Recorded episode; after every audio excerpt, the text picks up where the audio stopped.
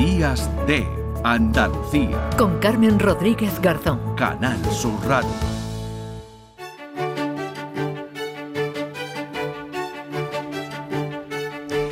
10 de la mañana menos 20 minutos, eh, un estudio liderado por investigadores del Consejo Superior de Investigaciones Científicas, por el CSIC, fíjense, demuestra que las bolsas biodegradables son más tóxicas que las de plástico convencional. Son esas que son más blanditas, más eh, casi opacas, eh, que tienen un sello verde que pone 100% degradable. Pues estas bolsas, como decimos, parece que son mucho más tóxicas que las de plástico de toda la vida. Nos acompaña esta hora Amparo López Rubio, que es investigadora del CSIC en el IATA, el Instituto de Agroquímica y Tecnología de Alimentos. Amparo, ¿qué tal? Muy buenos días. Hola, ¿qué tal? Buenos días, Carmen. esta noticia, al menos a mí, de verdad, me ha generado mucha inquietud porque yo pensaba que lo estábamos haciendo bien y resulta que no.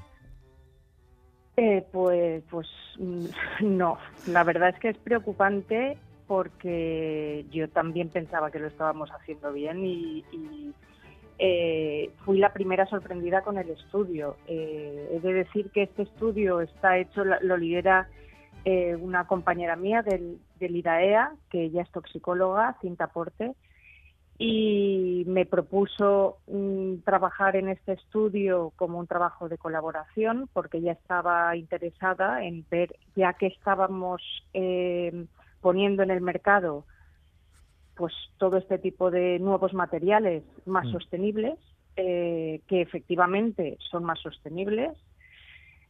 Son más sostenibles en el sentido de que son capaces de biodegradar, que las bolsas de plástico no lo son, eh, pero ella estaba interesada en ver qué tipo de toxicidad tenían. Entonces, en este punto, eh, hmm. y dado que la noticia está generando también eh, mucha repercusión, mucha inquietud hmm. y también mucho malestar por la empresa de, por, por empresas y el sector de, de, los compostables, lo cual entiendo perfectamente, hmm. me gustaría aclarar varios puntos.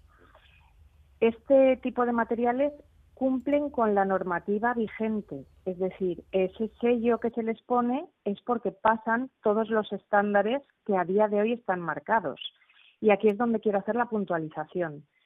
La norma que regula el que se les pueda poner este sello de compostables hmm. es una norma europea del 2001. Estamos en el 2023.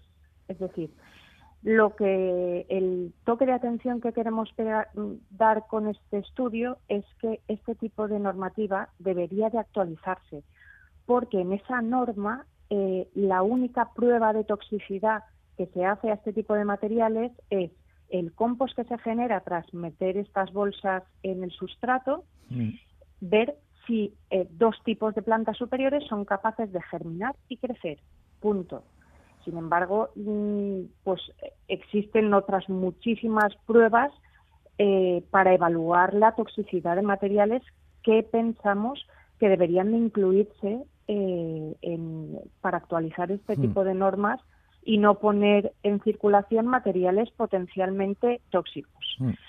Aquí quiero aclarar otro tipo de, o sea, otro punto que es eh, los ensayos de toxicidad que se hicieron. Este es un estudio eh, preliminar que se hizo en el peor escenario posible, es decir, obteniendo extractos a partir de disolventes orgánicos en los cuales pues se extraía mm, potenciales compuestos que podrían ser tóxicos eh, y aunque es el peor escenario posible, los resultados del estudio lo que muestran es que lo extraído de bolsas plásticas eh, es mucho menos citotóxico, o sea, que produce menos muerte celular que lo que se extrae de las bolsas compostables. Hmm.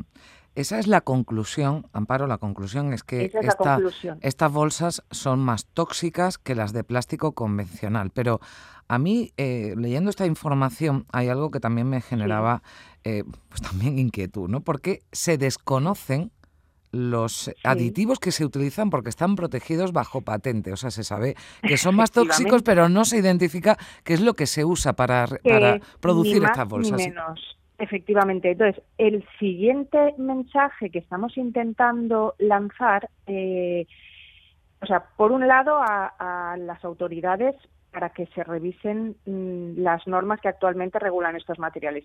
Y por otro lado, a las industrias que fabrican este tipo de materiales, eh, el mensaje que estamos lanzando es nosotros desde, desde la investigación lo único que pretendemos es colaborar a poner en el mercado mm, materiales que sean, además de más sostenibles, inocuos.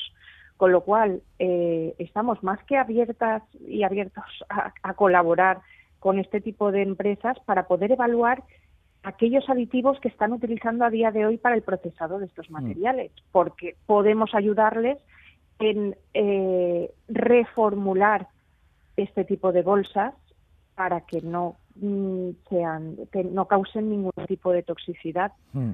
No, además entiendo también, eh, bueno, los consumidores, ¿no? Que yo, yo me, me, incluyo porque lo que le decía al principio, Amparo, creemos que lo estamos haciendo bien, que estamos eh, colaborando ¿no? con, el, con el medio ambiente, que estamos siendo más sostenibles porque utilizamos estas bolsas, claro, y esto pues mm, digamos que nos sentimos un poquito engañados, ¿no? Yo creo que, que es la, la conclusión de decir, bueno, estoy utilizando esto.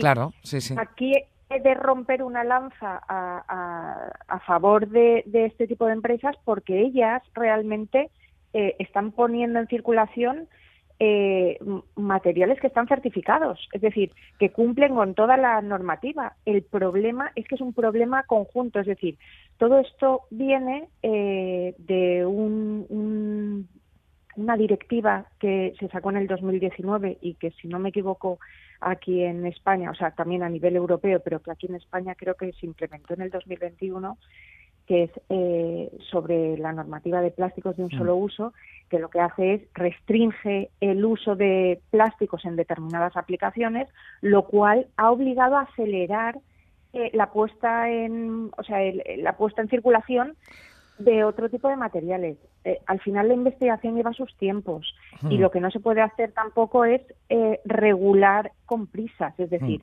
la problemática del plástico la conocemos desde hace muchísimos años, pero no se ha querido mm, tomar medidas y las medidas hay que tomarlas con, eh, con un plan eh, preparado. Es decir, mm. si tú vas a prohibir el uso de determinados materiales, tienes que saber que hay otros materiales que están listos para salir al mercado, pero con todas las garantías. Entonces, mm, ahí yo creo que, es una culpa compartida mm. por muchos agentes. Eh, entonces, entiendo que el consumidor pueda sentirse engañado y yo creo que aquí lo que tenemos que hacer es entre todos ponernos a trabajar para que o sea, sin demonizar estos nuevos materiales, simplemente siendo conscientes de que al final mm. eh, tenemos que preocuparnos porque lo que saquemos al mercado sí, por supuesto, tenga una rentabilidad económica para las empresas, pero también sea inocuo eh, para el medio ambiente y para las personas. Claro, 100% biodegradable, 100% degradable, pero también que sea 100% no tóxico. Eso también lo, lo pedimos. Amparo López Rubio, investigadora del CSIC en el Instituto de Agroquímica y Tecnología de Alimentos, gracias por, por estar con nosotros y acompañarnos durante estos minutos. Un saludo. Gracias a vosotros. Adiós. Días de Andalucía. Con Carmen Rodríguez Garzón. Canal Sur Radio.